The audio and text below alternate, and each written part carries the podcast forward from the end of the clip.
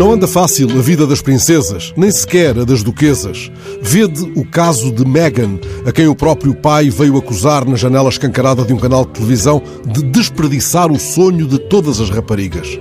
O diagnóstico tem o seu quê de excessivo, mas fica claro que ainda a duquesa de Sussex está desperdiçando o sonho dos pais de muitas raparigas. Um outro pai mantém, algures, um silêncio tático depois de uma carta aberta dirigida ao Presidente da Assembleia Nacional e ao Juiz-Presidente do Tribunal Constitucional do seu país. A carta, escrita em Barcelona, talvez permanecesse fechada se uma das filhas do signatário não tivesse divulgado, entretanto, nas redes sociais, esse lugar onde se manifestam mais poderosos, ex-poderosos e candidatos a poderosos do que em Davos.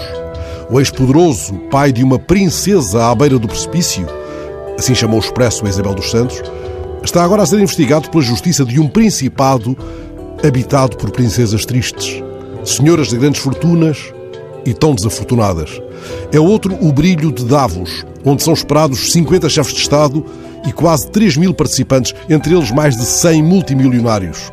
O jornal El País escreve que o Fórum Económico Mundial é também o encontro para as grandes fortunas. Isabel, a princesa à beira do precipício, estava na lista de participantes de Davos, mas, ao que revela o Guardian, o seu nome foi riscado. Também o historiador holandês Rutger Bergman, uma das vedetas do Fórum do ano passado, não teve convite este ano.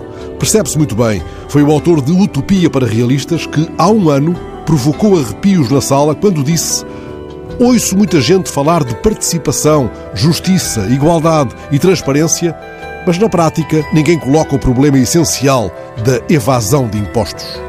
Talvez a princesa que se abrigou no Dubai pudesse dar a esse respeito um contributo importante.